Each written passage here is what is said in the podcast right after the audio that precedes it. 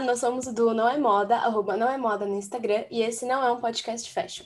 Hoje a gente tem a honra de ter uma convidada que, felizmente, já é uma amiga, uma grande aliada do Não é Moda, que é a Ana. Ela tem o Instagram, arroba Diário de um Closet, e ela, ela é fotógrafa, ela é criadora de conteúdo e fala muito sobre moda para mulheres mais velhas, ageísmo, enfim, várias discussões muito importantes. E é uma honra tê-la com a gente hoje. Seja muitíssimo bem-vinda, Ana. Muito obrigada por estar aqui com a gente. Super obrigada a vocês pelo convite. Sou fã da página de vocês, adoro com força e acompanho diariamente. Muito bem-vinda, Ana. Fico muito feliz porque é realmente uma aliada da gente. Todos os posts da Ana comenta, ela troca figurinha com a gente. E para nós que somos produtores de conteúdo independente, isso é muito importante, isso faz toda a diferença. É muito obrigado, não só por estar aqui, mas por esse apoio, e por estar sempre disponível para a gente. Isso é muito, muito, muito importante. Obrigado, Ana. Eu que agradeço o carinho de vocês sempre. Trocar ideia com vocês é sempre muito gratificante e muito produtivo. A gente tem uma nova tradição aqui no podcast, que é fazer uma autodescrição de como a gente é, do que a gente está vestindo e também de como está o dia na cidade onde a gente mora. Eu vou começar. Hoje eu estou vestindo uma blusa branca com desenhos de conchas na frente. Aí eu acabei de acordar, então meu cabelo tá bagunçado. É, são 10 da manhã, aqui em Fortaleza tá um céu aberto, tá bastante calor. E tá um dia lindo, tá um dia bem tropical. A cara de Fortaleza.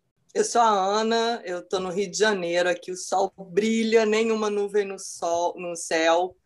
Tá um calor infernal, eu tô usando um vestido vestir, óculos escuros, porque eu tô com um olho super ruim de ficar tanto tempo grudada no celular. É, aqui em São Paulo, onde eu moro, tá um dia bem nublado. É, a semana toda tá, esteve bem sol, mas hoje amanheceu bem nublado.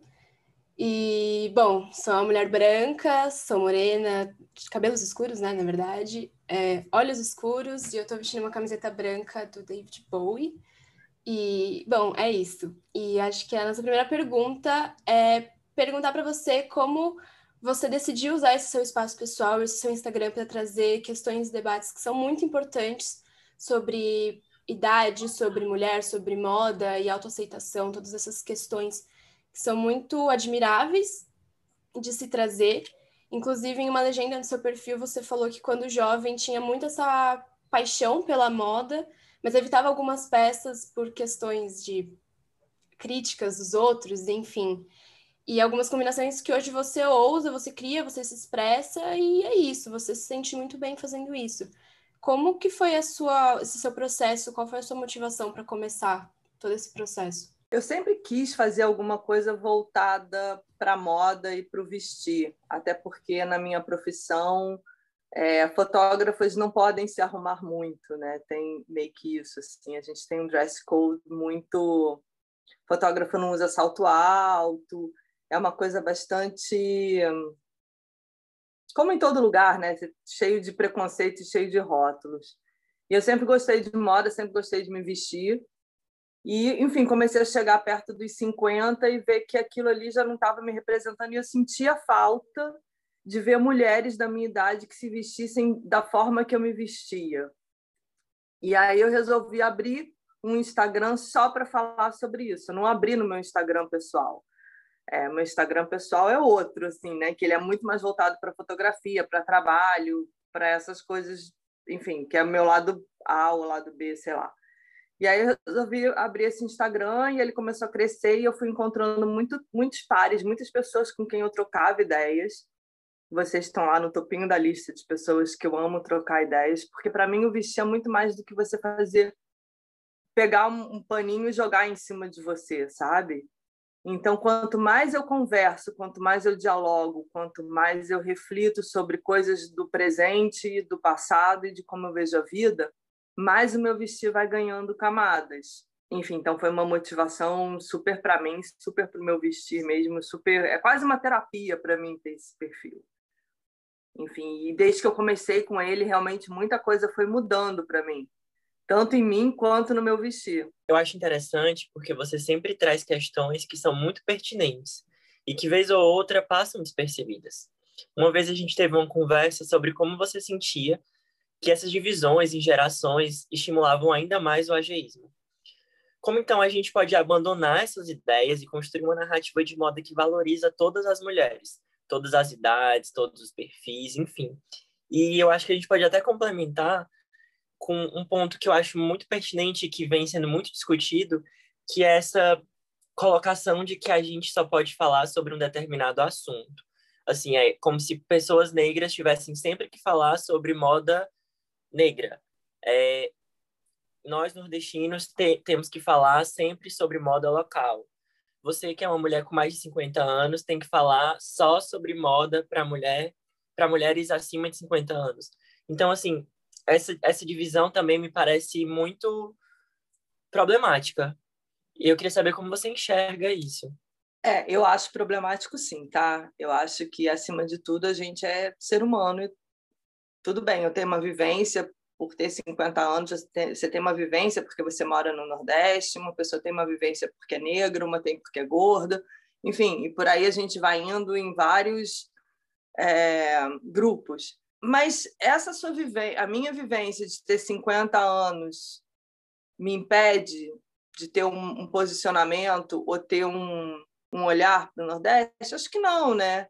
Então, acho que quanto mais a gente vai tendo esses diálogos, quanto mais a gente vai trocando, quanto mais a gente vai praticando a escuta, porque eu acho que isso é super importante, né? Eu te escutar o que, que você tem a, a dizer sobre o Nordeste, você escutar o que, que você tem, o que, que eu tenho a dizer sobre os 50, escutar um negro, escutar, enfim, pessoas de grupos diferentes, a gente vai escutando e agregando essas ideias e esses pensamentos, esses, essas estruturas ao nosso ser, né? É muito interessante essa você mencionar essa ter esse lugar de escuta, esse lugar de fala, de troca, porque é muito recentemente a gente tem visto muitas campanhas, muitas publicidades de marcas que têm usado essas essas diferentes pessoas, né? Sair daquela normatividade da mulher branca, magra, nova e loira, né? E vários veículos estão incluindo diferentes mulheres que nem sempre tiveram esse espaço, incluindo mulheres mais velhas, né? E até que ponto a gente pode ver que isso é algo genuíno, que é um porque quando a gente vê que é algo genuíno, a gente percebe que tem esse espaço de escuta, né? De escutar o outro e fazer algo que seja realmente construtivo. Como você enxerga esse discurso como algo que seja muito pertinente e realmente genuíno, né? De verdade? Então, outro dia eu estava debatendo com vocês no inbox, a gente estava falando sobre como saber se uma marca é genuína ou não, né? E eu fiquei pensando muito sobre isso. É, eu acho que cada grupo tem uma necessidade especial. Teve uma uma dessas grandes fast fashions que ela lançou, agora eu não me lembro qual é a fast fashion, uma linha especial de lingerie para pessoas com dificuldades motoras, né? E aí você tem todo um abotoamento especial para isso. Acho que esse é o caminho e abrir espaço para representatividade mesmo, né? Quanto mais essas pessoas tiverem lugar de, lugares para falar, lugares para aparecer, é, a gente vira pessoas plurais, né? Mas a pluralidade vai crescendo. Eu fico vendo várias marcas, realmente agora está na moda, né? Colocar uma mulher de cabelos brancos na na, na campanha, enfim, tudo isso. E eu me questiono o quanto essas coisas são reais ou o quanto isso é, mais uma vez, aquela mulher branca que usa pantalona bege e que é magra e que é rica e que gasta a vida no salão, ou quanto é uma mulher real sabe, que, que tem a tal da menobele, né, que é a, a, barriga da menopausa, que realmente ela acontece, tá? Já estou te preparando logo para isso, você vai ter isso. Por exemplo, de repente, abaixar para dar aquela prender a fivelinha do sapato já não é mais tão simples, né? Então, dependendo de onde você coloca a fivelinha, ela já fica um pouco mais complicada. Então, você tem essa preocupação na hora que você produz o seu, você faz o seu produto, ou não? Né? Ou você está mais uma vez botando a idade dentro daquela caixinha que já está tão colocada. Enfim, eu acho que é isso. Eu analiso a marca muito por isso. Aonde, como que ela representa essa pessoa mais velha, como que ela representa o negro. Momentos do tempo mesmo. Total. Com certeza. E é interessante dois pontos. Primeiro, falando sobre a minha experiência pessoal, é, sábado eu faço 25 anos. E eu sempre pensei que pessoas com 25 anos tinham que se portar de uma determinada forma ou vestir determinada roupa. E, enfim, são 25 anos é uma idade que eu acho que não existe tanto essa limitação estereotipada. Mas eu, eu tinha uma imagem na minha cabeça referente à moda, referente a estilo de vida, enfim. E agora, com 25 anos, eu vejo que é, é uma ideia mesmo, é algo idealizado. É algo que não, não tem a ver comigo atualmente. É, por exemplo, essa nossa conversa aqui, nós temos idade, é, uma diferença de idade considerável. A Rafa tem 19 anos, eu tenho 25. E, e eu converso com a Rafa muito bem, talvez melhor do que eu conversasse com uma pessoa que tem 25 também, porque nossos interesses são muito semelhantes. Eu acredito com a Ana também, nós temos interesses muito semelhantes. Nós vi, vemos as coisas de forma muito semelhante. Então, eu acho que quando a gente é, faz essa divisão, e isso apareceu muito na minha cabeça depois daquela conversa que a gente teve, Ana, sobre geração Z, que realmente é, é, é muito limitante a gente é, fechar um, um, determinado grupo ou dizer que aqueles costumes se referem só àquelas pessoas, né? É claro que, que existem traços que marcam determinadas. Eu vejo muito isso também em relação aos veículos de comunicação. Por mais que eles estejam avançando, e isso é inegável, porque eles estão trazendo inclusão, eles estão trazendo diversidade, eu ainda enxergo que é tudo de forma muito polida, sabe? A gente vê uma pessoa gorda, mas ainda é uma pessoa gorda que, pelo menos na maioria das vezes, que está dentro de determinados padrões que são mais aceitáveis, entre aspas. É, a gente teve uma conversa há um tempo com a Organza e ela falou, trouxe até o, o o, caso da Pablo, da Pablo Vittar, que sempre quando aparece é, de forma mais é, ampla, né, para mais pessoas, ela está sempre muito branca, com cabelo louro, liso, enfim. E a Pablo não é necessariamente uma pessoa branca, né? Então, assim, eu acho que os veículos eles ainda fazem muito essa coisa de polir para ser aceito, sabe? Faz sentido? Todo sentido. Total. Vou só falar uma coisa que eu acho muito curiosa. Tudo bem, você aparentemente você não parece ter 25 anos, né? Mas de cabeça você tem, sei lá, 150. Olha seus pensamentos. Olha como é que você tem, sabe? Como é que vocês dois têm uma coerência, como que vocês têm um estudo, como que vocês têm uma fala tão forte, tão mais forte que muitas mulheres de 50. Então, assim, por que, que a gente tem que se limitar a uma idade só? É, porque eu acho que a gente cresce não é só com o que a gente vive, é com o que a gente absorve também, com o que a gente se permite absorver, que é aquela coisa que a gente estava falando da escuta, né? O quanto você se permite escutar de verdade? Vocês dois escutam muito, vocês dois estudam muito. Então, assim, se fisicamente vocês não aparentam a idade que vocês têm, mentalmente vocês parecem ser muito mais velhos, porque vocês são pessoas extremamente amadurecidas e que, enfim, que são extremamente interessantes. Então, acho que eu vejo muitas pessoas falando assim: ah, eu tenho 50, mas eu não aparento a idade que eu tenho. Eu, eu tenho assim, eu tenho 50 e quero ter 50. Sabe, eu quero ter vivido esses 50 anos, espero ter conteúdo. Pior ainda, eu tenho 50, mas eu não tenho cabeça de 50. Quer dizer que você jogou fora seus 50 anos, você viveu tudo isso não aprendeu nada. Que lástima! Então, acho que a gente precisa começar a pensar no que a gente fala, porque isso também tem uma força muito grande. Enfim. Sim, com certeza. Não, faz total sentido. Inclusive, é, um, emblema que é muito característico seu, que até prova todo esse discurso que a gente está trazendo, é essa questão da saia, né? Que todo mundo fala que saia curta é para mulher jovem, é para adolescente, para criança, não sei o quê. Mas você tem é, o símbolo, a saia, como algo muito forte na sua, no seu Insta, nos seus looks, você sempre fala. É uma coisa muito emblemática sua. Então, como que você. O que, que é a saia curta para você, essa relação de idade, de códigos de vestimenta na sociedade hoje como mulher? Enfim, é uma coisa muito forte. Como que você vive tudo isso? Como você sente tudo isso? Uma, uma marca minha de roupa curta né, de, de fazer isso com muita naturalidade, porque isso realmente sou eu.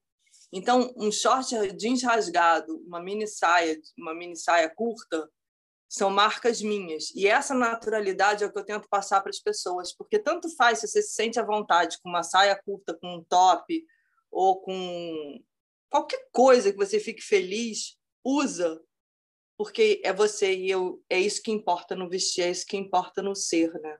É ser você. Eu, a, a gente teve até uma conversa essa semana sobre esse acesso às roupas, sobre brechó, enfim, achei incrível, porque é outra experiência pessoal. Eu nunca comprei em brechó. Por, porque, primeiro, eu acho que aqui em Fortaleza a questão dos brechós ainda. Primeiro, é ter uma facilidade. Eu moro no Rio de Janeiro. Se eu morasse em São Paulo, eu não sei se eu usaria saia e short da mesma forma que eu uso aqui, né? Eu moro num balneário, eu sou fotógrafo, então, assim, eu trabalho de short, de fato. E eu sinto calor e eu tenho essa possibilidade é, é, essa facilidade no meu trabalho, essa liberdade. É, eu tenho pernas que são aceitas socialmente, né? Vou falar o quê? Eu me entupo de McDonald's e quase não tenho celulite. Assim, ninguém olha para mim e fala: "Nossa, que perna horrorosa". Só se olhar qualquer foto minha de perna de fora que vai ter sempre algum comentário falando que as minhas pernas são incríveis. Então, assim, sim, eu tenho essa facilidade e eu sei que isso é um privilégio. É, mas isso, ao mesmo tempo, virou. Esse, essa construção, esse. Enfim, eles estão se desenvolvendo. Dois, porque os brechós que eu vi, eu não me identifiquei com as roupas. Então, eu acabei comprando muito mais em fast fashion. É, faz mais de um ano que eu não compro roupa. Não, Para não dizer que eu não comprei, eu comprei uma blusa da loja da Selena Gomes na, durante toda a pandemia. Foi a única compra que eu fiz. Pra, quando a gente para para pensar, hoje em dia existem vários códigos de como a gente deve consumir, do que a gente deve consumir, mas nem tudo está ao nosso alcance. Claro, se tivessem bazares que eu me identificasse, eu provavelmente consumiria, mas não é o caso. E eu acho que a Ana trouxe é, nessa, nessa conversa que a gente teve essa coisa de garimpar, de encontrar no Rio, né? E aí, como é que a gente consegue driblar essas questões? Como é que você consegue driblar essas questões, Ana, na hora de construir o seu próprio estilo? Bom, primeiro falar de brechó, então. É... Brechó entrou na minha vida há muito tempo pela mão, pelas mãos da Flavinha do Abafa, que ela tinha um outro brechó com outras duas amigas chamado Eu Amo. Então eu tive a sorte de, de cair dentro de um brechó é, que tinha uma super curadoria e com pessoas amigas que me ajudaram a, a me entender ali dentro. Brechó não é exatamente uma coisa fácil a primeira vez que você entra, né? Porque ele, ao contrário de uma loja, não está tudo ali é, explicadinho como você vai consumir. Então, você tem que se atirar muito. Sabe, toda, tudo que toda consultora de estilo te ensina sobre você precisa ter uma listinha, você só vai. Esquece isso em brechó. Esquece.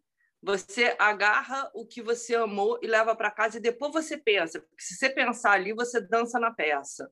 Tem brechós aqui que, que nossa, que é quase que tiro para pegar roupa. É, então, assim, viu, serviu, levou. Na verdade, assim, viu, segura. Depois você experimenta para ver se vai servir ou não. E aí você solta ou não, dependendo do que for.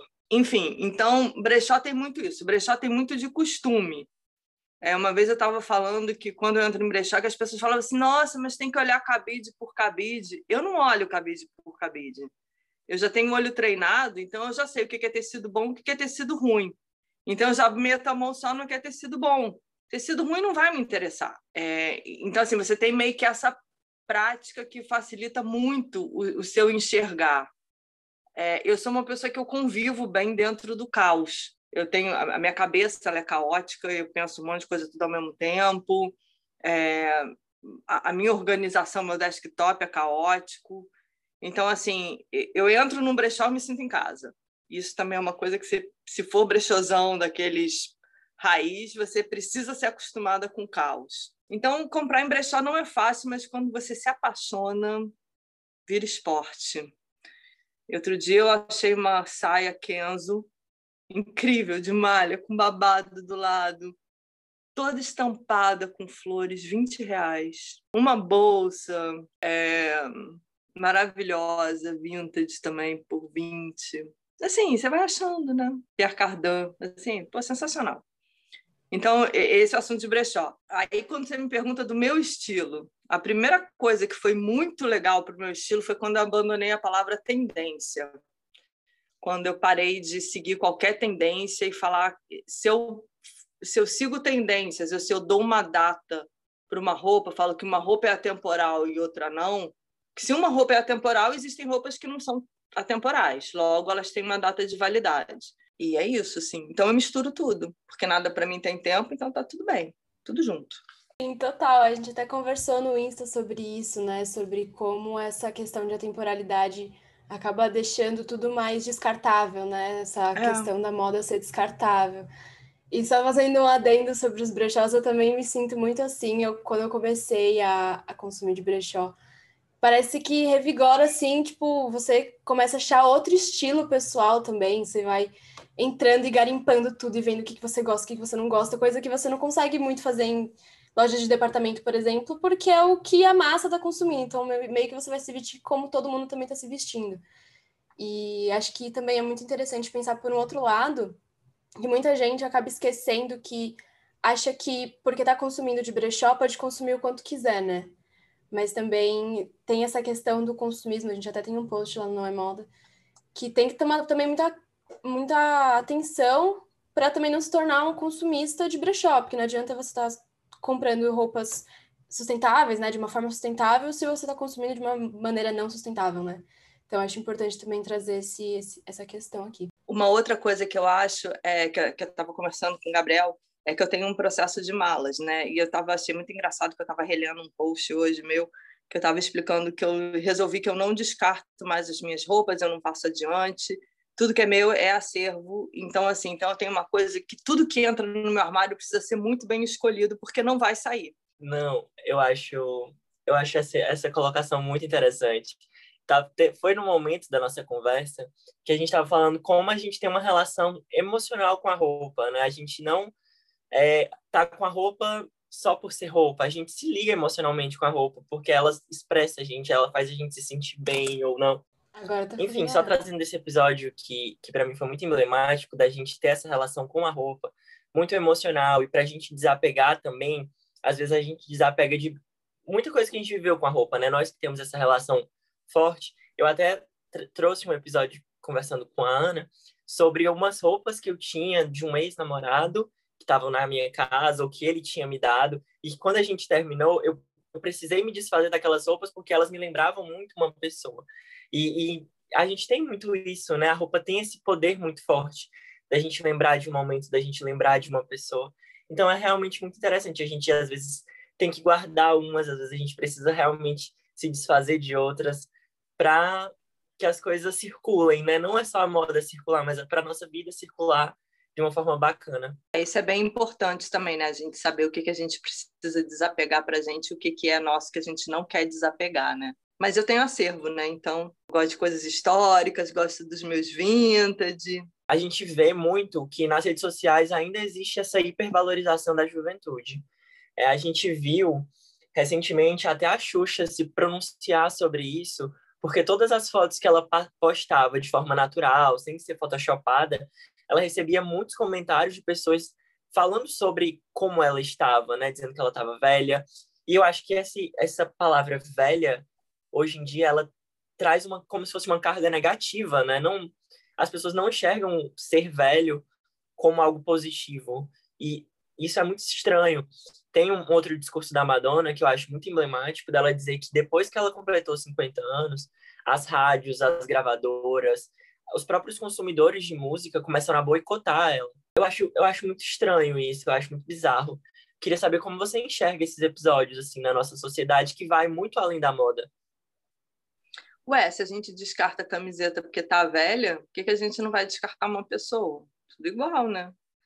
A gente é movido a isso, né? Tá sempre jovem, juventude é bom, juventude vende. É, a gente corre atrás de parecer sempre jovem. Nada contra, por exemplo, eu cuido da minha pele todo dia, eu tô sempre cuidando da pele, porque não é só ruga, né? A gente tem também cuidados com a pele. Eu quero chegar falando uma frase da Cláudia, eu quero ficar mais velha estando no meu melhor possível. Eu acho que é isso. E a gente tem que começar a prestar muita atenção no que é obsolescência programada, obsolescência programada. Então, acho que a gente tem que pensar nisso nas pessoas também, o quanto que a gente descarta ideias só porque elas vêm da boca de alguém que é mais velho. Só, mais, só um adendo aqui. Quando o Gabriel fala das pessoas na, na mídia, tudo isso, é, eu acho que quanto mais a gente mostrar a realidade e não uma cara toda maquiada ou toda filtrada para fingir uma idade ou mostrar que você só pode ser velho com a, naquele formato, mais real vai ser e mais, mais legal vai ser. Eu vi uma frase que eu gostei muito, que era assim: etarismo é um preconceito que você promove para você contra você mesmo quando você ficar mais velho. E a grande verdade, você pratica etarismo quando você é jovem, se der tudo certo na tua vida, você vai ficar velho, vai ficar sofrendo com isso, com as pessoas que você ensinou, com essa semente que você plantou. É muito doido, né? Outro episódio que eu acho muito marcante em relação a essa coisa do ageísmo na mídia, não sei se vocês sabem, a Sarah Paulson, ela namora a Holland Taylor. É, a Sarah tem 46 anos, eu acho, e a Roland tem 78. Então, além da questão do ageísmo, tem toda a questão do, da LGBTfobia, né, que elas sofreram, porque, enfim, elas não, entre aspas, aparentam ser mulheres lésbicas. Então, a, além dessa diferença de idade, que incrivelmente sempre é notada quando uma mulher mais velha namora uma pessoa mais jovem, o que não acontece quando uma personalidade masculina famosa namora uma mulher mais jovem, a gente tem essa questão da LGBTfobia, né? Então, quando a gente para para pensar, as pessoas elas nunca são planas, elas nunca enfrentam só uma coisa. A gente está constantemente enfrentando várias coisas. Eu, particularmente, enfrento a LGBTfobia, enfrento a questão de ser um, uma pessoa nordestina, mas também tenho o privilégio de ser um homem branco, por ser um homem magro. Então, acho que a moda também precisa entender que as pessoas são 3D, né? Elas não são planas. E eu acho que é, é, nas redes sociais, enfim, a gente precisa normalizar a pluralidade que cada pessoa tem. Concordo totalmente. Entender que cada pessoa carrega suas dores, é, mas também acho importante que é um movimento que está tendo cada vez é, mais, né, de falar assim, olha, você está aí curtindo a sua pandemia e sua questão é porque o seu tapete de 150 mil reais não chegou na sua casa a tempo? Calma aí, né? não é bem por aí. É, eu acho que a gente tem que entender as nossas dores, mas também enxergar os nossos privilégios, né? Sim, total. Eu ia até comentar o que eu ia falar era disso mesmo, de como a gente tem essa pluralidade de pessoas, né? A gente nunca e muitas vezes o que a gente vê na internet nem é tipo aquilo total, a gente nunca sabe o que a pessoa tá passando, né? Era exatamente isso que eu ia falar. Por conta da fala de obsolência programada e tudo isso, de como a gente exatamente de, de praticar esse etarismo e é, vai ser uma consequência ruim para a gente daqui muitos anos, né? E essas falas são muito, muito importantes, muito inspiradoras, né? Então, como que a gente, nós, como nós dois, nós três, né, no caso, a gente tem as plataformas de comunicação independente, mas principalmente não é moda, como a gente consegue sempre mandar essa mensagem é, para pessoas que que precisam desse discurso para poderem se sentirem tão inspiradas quanto a gente quando a gente te ouve e sem ter essa forma negativa, né? Tem, sem ter essa, essa questão pejorativa que às vezes o discurso pode ter. Como que a gente consegue passar essa mensagem de forma bem mais tranquila do jeito que você faz? Porque é uma coisa muito leve, muito inspiradora mesmo. Eu não sei, eu acho a forma como vocês passam tão boa, até porque vocês têm uma característica que eu gosto muito, é que vocês estão sempre abertos ao diálogo, né? A pessoa concordando ou não com vocês, vocês estão ali prontos para escutar e repensar e pensar junto. E eu acho que isso é muito bom. Eu... É algo que a gente fala sempre. É, nós não temos todas as respostas, né? A gente tem que conversar, a gente precisa dialogar para entender. Acho que ontem ou foi antes de ontem a gente recebeu um direct de uma seguidora falando que é, nós, pessoas no geral, criticávamos tanto a moda photoshopada, que era irreal e em tudo, e hoje em dia a gente não se sente confortável em aparecer sem colocar um filtro no rosto. Então, assim, a gente está falando de uma coisa, a gente está tentando mudar uma coisa, mas às vezes a gente está dando passos para trás porque não sei, a gente sente uma pressão muito forte. Eu, particularmente, me sinto muito mais à vontade aparecendo com um filtro do que aparecendo sem um filtro. E mesmo assim, eu acho que a moda não deve ser photoshopada. Então, às vezes é muito paradoxal. Sim, é uma controvérsia muito louca, assim, né? Porque a gente tem um discurso todo de aceitação. E eu, por exemplo, assim, indo na mesma ideia do Gabi, eu, se eu não tiver totalmente maquiada, assim, eu não me sinto tão confortável de aparecer para todo mundo, né? Então é uma coisa muito louca mesmo que o que esses padrões, o que essa internet pode fazer com a gente. Bem, então a fotógrafa agora vai responder, tá? É, fotografia é, é sempre uma coisa manipulada, né? Porque a fotografia vai ser sempre um recorte da realidade. Você está botando uma coisa, seja ela no seu melhor ou no seu pior estado, mas nunca é real. Você já transforma uma coisa, já começa transformando uma coisa 3D em uma coisa 2D. Então, só isso você já tem uma transformação absurda. Todos esses filtros que a gente vê hoje em dia de, na internet ou no Photoshop ou qualquer coisa assim, tudo isso nasceu no, no laboratório fotográfico. Não achem vocês que nada disso é novidade, porque não é a gente vê fotos do Man Ray que eram altamente manipuladas. É, eu acho que tudo depende do porquê você está fazendo isso, né?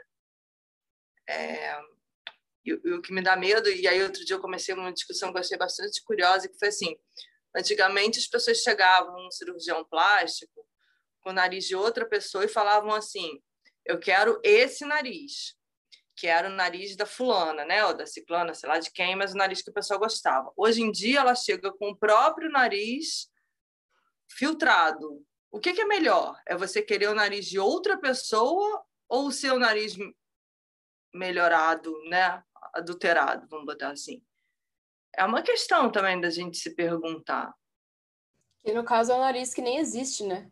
Porque é uma manipulação do filtro, assim, se você tem uma referência de uma outra pessoa, aquele nariz até existe, agora do filtro é bem pior, porque então, mas o que, que é melhor? real e realística. Mas o que, que é, é, melhor? Então, é uma questão muito... É, não tem uma resposta certa, é, né? Eu, eu não sei. É muito louco. Eu, particularmente, assim, eu fotografo para o feed com DSLR, então é claro que você tem uma qualidade muito melhor. Eu não uso filtro, mas eu corrijo cor que para mim assim é uma coisa muito importante. Eu não consigo lidar com cor errada, é meu toque. E nos stories todo mundo sabe que eu apareço sem maquiagem, sem filtro, com o cara acordando, acabando de acordar. É, é isso. Eu achei interessante dois, dois pontos. É, o primeiro é porque teve o Grammy agora no fim de semana e na segunda-feira uma amiga me mandou uma foto da Dua Lipa e falou assim, amigo, quais plásticas a Dua Lipa já fez? Aí eu falei assim, amiga, não sei, eu acho que nenhuma. E ela, não, não é possível uma pessoa ter esse rosto e ser assim sem ter feito uma plástica. Então, tipo assim, a gente normalizou tanto que a gente quer saber o que a pessoa fez para estar daquele jeito. Tipo, ela não nunca a gente já aceitou a ideia de que ninguém na mídia é natural, entre aspas ela fez alguma coisa. A gente quer saber o que ela fez. Isso é muito assustador. E outra coisa é que eu trabalhei numa agência de moda e todas as fotos das modelos quando iam, quando iam para ser editadas, a, a dona da agência mandava tirar absolutamente tudo, até as veias da mão da modelo não podiam aparecer, tinha que ser liso. É muito assustador. Mas sempre foi assim, né? É, é só a gente também entrar naqueles naqueles Instagrams que fazem aquelas comparações, né?